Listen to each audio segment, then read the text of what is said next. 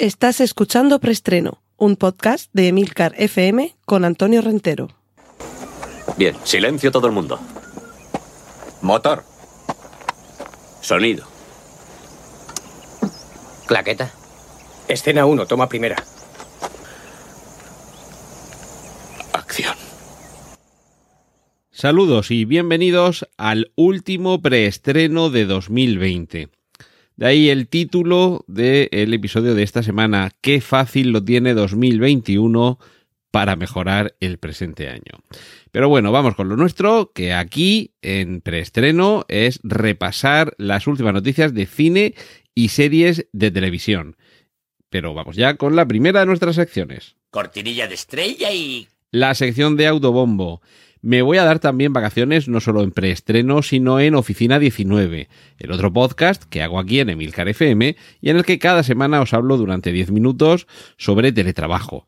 Información, consejos, noticias, reflexiones sobre esta realidad que para muchos ha llegado obligada y para otros lo que ha supuesto es el descubrimiento de un nuevo mundo os recomiendo, os dejo las, en las notas del podcast el enlace, que escuchéis el último episodio, el de esta semana de Oficina 19, en el que comparto una, creo que, eh, más que interesante, conversación con Abel Yécora, compañero aquí en Emilcar FM, en el podcast Proyecta, en el que abordamos el tratamiento a cómo ha sido esa implantación masiva, generalizada del teletrabajo durante este año.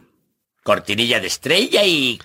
Y avisos parroquiales, una recomendación de un podcast de Emilcar FM.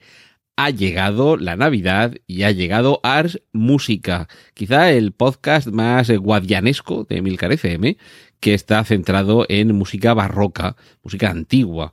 Eh, no, no, no os perdéis el episodio de esta semana con Emilio Cano, José Miguel Morales y Manuel Soler, porque nos van a explicar eh, una lista de reproducción de obras renacentistas centradas en la Navidad, aunque como ellos bien explican, con alguna licencia barroca. Es el momento de que disfrutéis de, esta lista de reproducción de este sensacional podcast y que si no conocéis bien la música antigua, la, música barroca, eh, le deis una, pensada, eh, perdón, una, una, oída y penséis que precisamente al el, título del episodio, de, iba a decir de esta semana, de este mes, de este cuatrimestre, Early Christmas, eh, Navidades tempranas, tiene que ver precisamente con la, música que escuchamos eh, ahora, alguna de las piezas que asociamos con, esa, con ese telón de fondo sonoro de la Navidad. Así que ya digo, si ya os gusta esta música, lo vais a disfrutar. Y si no estáis muy al tanto de que va todo esto, seguro que va a ser un buen punto de partida. Cortinilla de estrella y... Y vamos ya con nuestra primera sección, la de remakes y secuelas. Ya está disponible, ya se puede ver el tráiler de la secuela de el príncipe de Zamunda, que ahora se llama El rey de Zamunda. Recordad aquella película en la que veíamos a un Eddie Murphy divertidísimo pasar más o menos inadvertido en Nueva York y ahora lo que, lo que descubre es que en aquel viaje a la gran ciudad dejó algo atrás, dejó nada más y nada menos que un hijo que ahora descubre que tiene y claro, años, lustros, décadas después y acompañado de su, de su inseparable Arsenio Hall, volverá con algunos otros de los, eh, de los rostros que ya había en aquella película, como por ejemplo John Amos o James Earl Jones. Lo que no sé, porque aparece por ejemplo Wesley Snipes o Tracy Morgan, lo que no sé si aparecerá Samuel L. Jackson, porque si no recuerdo mal, era en El Príncipe de Zamunda, en la primera película en la que aparecía Samuel L. Jackson como el kinky que entraba a robar a la hamburguesería del, jefe del príncipe de Zamunda. Así que, eh, no sé, igual aparece en algún cameo, sería, sería lo suyo. Cortinilla de estrella y... Y vamos con nuestra siguiente sección, la dedicada a las series. Lily James va a ser Pamela Anderson en una, en una nueva serie. Eh, recordemos quién es Lily James, que a lo mejor a muchos por el nombre no os suena. Apareció en el musical Mamma Mía, apareció también en la última adaptación de La Cenicienta, y ahora va a ser, yo iba a decir, se va a meter en la piel, se va a meter en la piel, en la silicona y en el bañador colorado de Pamela Anderson en una serie que, que se va a poder ver en Hulu, en Estados Unidos, ya veremos en el resto del planeta donde podemos verla, y se va a centrar en ese momento tan turbulento de la vida de la guapísima canadiense cuando, se, cuando apareció ese vídeo sexual en el que aparecía manteniendo relaciones con su por entonces pareja Tommy Lee. Batería de algún grupo heavy que ahora mismo no recuerdo, si era Monty Crew, Smith, eh, Dúo Dinámico, no lo sé, era algún grupo de estos fuertes. Y, a ver, aquello fue un escándalo. Los que ya tenéis una edad os acordaréis que, vamos, recordaréis todo, todo el escándalo que se organizó con el vídeo filtrado, imágenes completamente explícitas que hasta ese momento eran más propias de películas porno y ahí estaba, protagonizado por Pamela Anderson. Eh, esta serie abordará la, evidentemente, no tanto la parte sensacionalista, que también, como me imagino, el duro drama que tuvo que ser, porque contextualicemos, Quizá ahora, estamos en 2020, la acción, esto, estos sucesos fueron a finales de los años 90, si no recuerdo mal, 95, 97, por esa época, si no recuerdo mal. Pero es decir, que, que, hace más de 20 años no existía el Internet que conocemos ahora, con las redes sociales omnipresentes y ultra veloces, que en 5 minutos le ha dado 20 vueltas al planeta una noticia, una foto y en un momento en el que parece que la exposición del, del, cuerpo y de la intimidad y de las relaciones sexuales es algo casi propio del prime time. De hecho, a partir de este momento, por ejemplo, eh, fue también por esa época cuando llega el, el programa Gran Hermano, que al principio de luego no tenía nada que ver con lo que hay ahora, y, con el tiempo fuimos conociendo eso de, del edredoning y el que casi en directo la gente estuviera manteniendo relaciones sexuales y esa exposición de las partes privadas eh, de, la vida eh, no estaba tan al alcance de todo el mundo como ahora. Es decir, que me parece, por un lado, podemos creer que es una frivolidad eh, esto de, de, centrarnos en el episodio de la vida de Pamela Anderson, que realmente tampoco es alguien pues no sé, no ha inventado la vacuna contra la penicilina, eh, o sea, no ha inventado la penicilina ni, una, ni, ni, la vacuna contra el COVID ni nada, pero, pero sí que es cierto que en la parte social, mediática, eh, fue un personaje importantísimo y, y, y, que seguramente hay un antes y un después en la vida superficial de, de, lo, de los medios y de, de, de las eh, celebrities y las socialites. Pero yo creo que la serie puede ir más bien y, y, de ahí es por donde pueda ser interesante. Y Lily James es una, una actriz bastante solvente, donde puede estar el interés en la reacción humana a qué es lo que sucede cuando en un contexto en el que no es habitual el que aparezca expuesta tu intimidad, todo el planeta te vea mantener relaciones sexuales. En fin, esto mm, yo, creo que, puede ser interesante. Y en cualquier caso, eh, también recordad que está detrás de esta serie Seth Rogen, que es, es humorista. Y lo que no sé es si el que él esté detrás va a suponer que esta serie sea eh, comedia, que se lo tome con algo de ligereza o que como también no estén habituados, Seth Rogen le dé un poco una vuelta de tuerca y veamos eh, un poco la, la, parte un poquito más, eh, no sé, más, más descarnada, quizá más, más seria, más trascendente. Bueno, continuamos.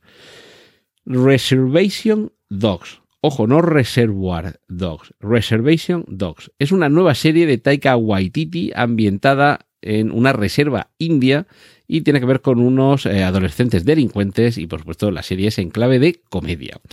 El juego de palabras, de hecho en internet hay algunas fotos que, que, se puede ver algunos de los personajes en una formación similar a la que aparecía al comienzo de la película Quentin Tarantino, Reservoir Dogs, y evidentemente juega con ese doble sentido, en, bueno, no doble sentido, pero bueno, con ese juego de palabras entre Reservoir y Reservation, que Reservation eh, significaría reserva, en el sentido, en este caso, de la reserva india, donde están, donde viven, mientras que reservoir, eh, os voy a contar la anécdota, igual mucho ya la conocéis, literalmente lo que significa es reservorio en el sentido, por ejemplo, de un estanque, ¿vale? Un reservorio de agua.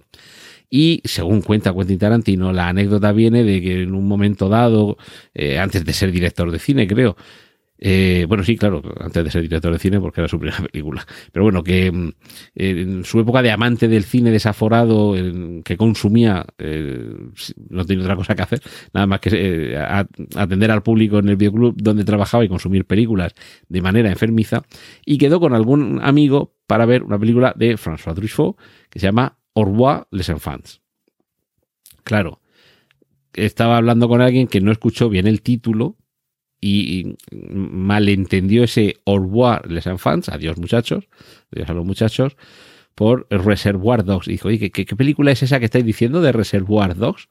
Pues de Orbois Les Enfants a Reservoir Dogs, parece que no hay un camino muy corto, pero ese es el origen del título de esa película, que sí que es verdad que aquí en España, bajo Reservoir Dogs, ponía perros encerrados, que no es mal subtítulo ni mala traducción, pero en este caso, como vemos, décadas después, le sirve de inspiración al neozelandés Taika Waititi para contar cómo se ve la vida desde una reserva de nativos. Y es que, por cierto, él mismo se crió también en una, en una reserva y de hecho él explica que se trata de, de ver, bueno, por cierto, porque el proyecto está a medias eh, entre Taika Waititi y Sterling Harjo, que este señor no sé quién es, pero eh, por lo visto él sí que se crió en una reserva de en una comunidad indígena en Oklahoma y Taika Waititi en un lugar que se llama Aotearoa o perdón Aotearoa he metido una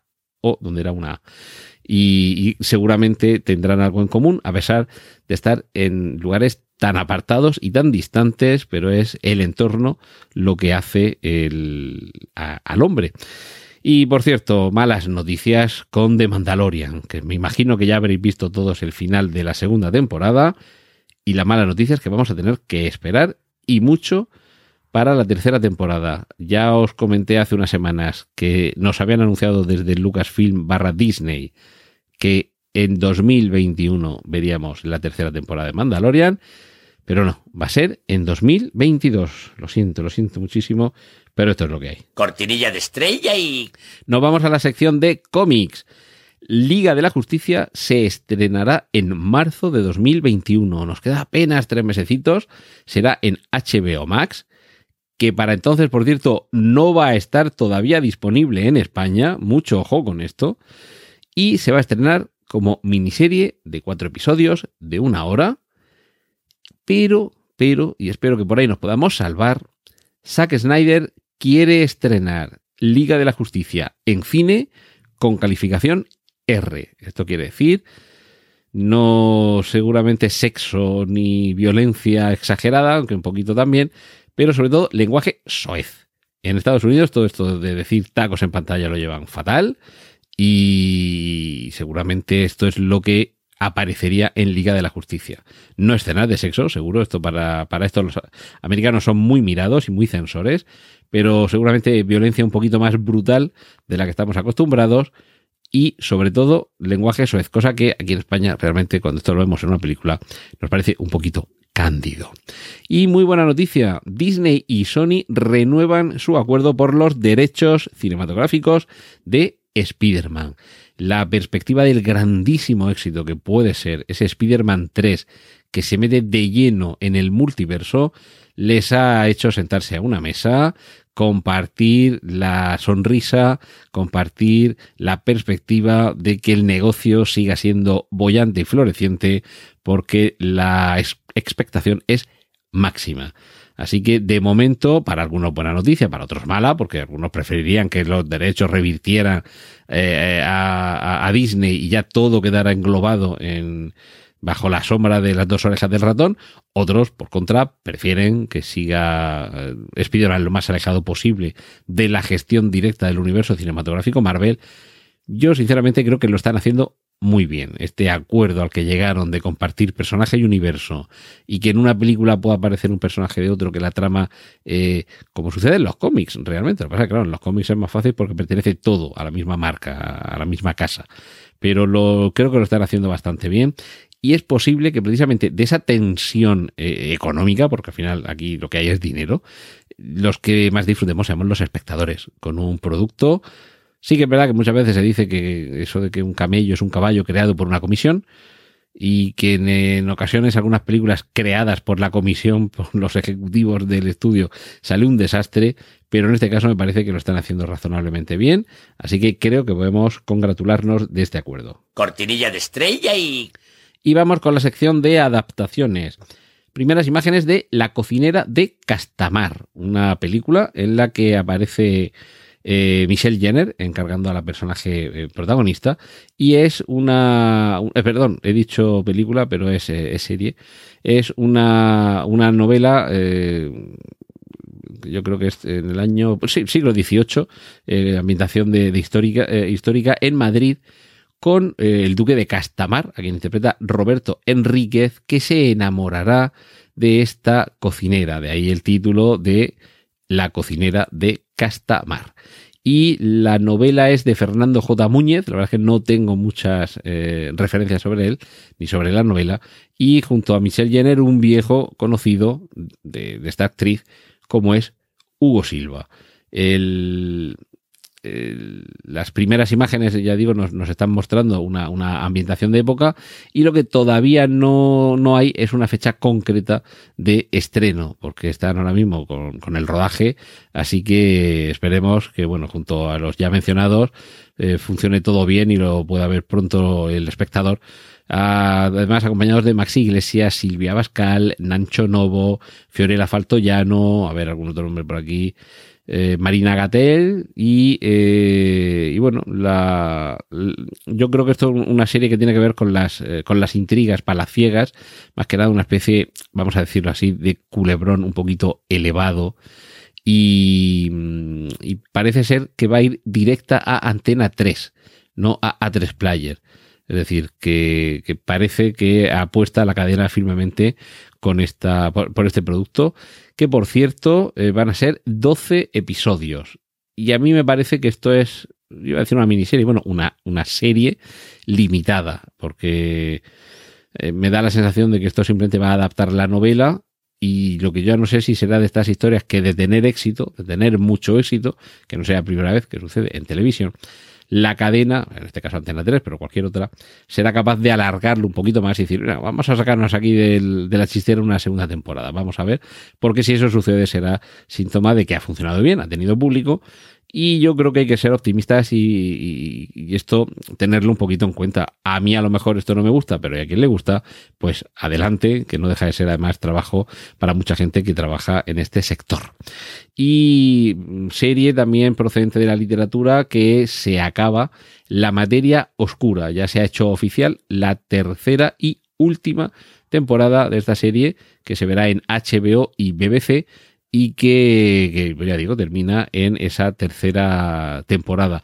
Yo mmm, lo que tengo son referencias simplemente de quien ha leído los libros, las ha leído, ya ha visto todos los capítulos, que yo reconozco que vi un, un poquito del primer capítulo y tampoco me entusiasmó como para seguir y dije, bueno, en algún momento me esperaré a que terminen las temporadas y ya me la veo entera pero dicen que es bastante fiel a la novela. Así que si la novela la conocéis, si no conocéis la serie, pues eso es lo que parece, que es bastante, bastante fiel.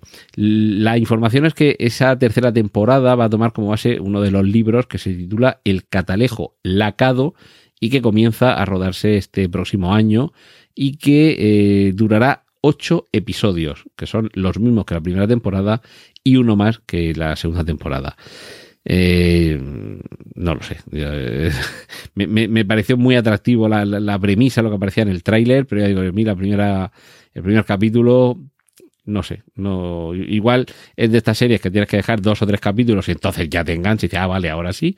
Pero yo que sé, me, quizá me dio un poco de pereza pensar que todavía quedaba al menos un par de temporadas y que no podía hacer lo que voy a hacer ahora con The Expanse, que llega la quinta temporada, como vi las dos primeras, me voy a pegar ahí el atracón para ponerme al día. Y finalizamos. Esto está en adaptaciones. Yo no estoy seguro de que haya segundo, o sea, de que haya libro segundo que continúe el primero, que sí sé que existe, pero yo por si acaso lo pongo aquí en adaptaciones porque no deja de ser. Si no existe el libro, que ya digo, igual le estoy metiendo la pata porque no me he informado tanto, eh, no es una adaptación de un libro, pero sí sería la continuación de la adaptación de un libro. Estoy hablando de Ready Player 2. Ya vimos Ready Player 1 de la mano de Spielberg y ahora estaría ya comenzando eh, los preparativos para convertir en película Ready Player 2, que, que, ya digo, es que no mm, me ha apuntado la noticia y se me ha pasado ver, comprobar si existía el libro, el Ready Player 2, el One sí sé que existe, con lo cual, bueno, pues lo dejo aquí en adaptaciones. La película, seguramente la gran mayoría hemos llegado a saber que existía ese libro a consecuencia de saber que se estaba rodando la película. Y la de Ready Player One, me refiero. Y los que ya estáis familiarizados con este universo, me imagino que ya estaréis rogando porque sea otra vez Spielberg quien se encargue de ello. Pero no lo demos por, por sentado, porque tampoco sería la primera vez que Spielberg empieza algo que no termina. Y me estoy refiriendo, por un lado, a Parque Jurásico y por otro, a Indiana Jones, porque la quinta película, ya sabéis que no va a ser él quien esté detrás de la cámara. Cortinilla de estrella y... Y hasta aquí ha llegado preestreno en 2020. Muchísimas gracias por estar ahí cada semana. Que paséis unas muy felices navidades, que entréis de la mejor manera posible en 2021, año que os deseo que sea el mejor vamos a decir, no de toda la vida, no de siempre, no de las últimas décadas, pero por lo menos el mejor de esta década que acabamos, de esta década que empezamos y que todo esto, por eso ahí el título del episodio de esta semana, que todo lo que estamos dejando atrás este año se olvide porque 2021 sea mejor. Y qué fácil lo tiene 2021. Lo dicho, feliz Navidad, un abrazo muy fuerte de Antonio Rentero y feliz 2021. ¡Y corten! Gracias por escuchar Preestreno. Puedes contactar con nosotros en emilcar.fm barra preestreno, donde encontrarás nuestros anteriores episodios. Genial, la positivar.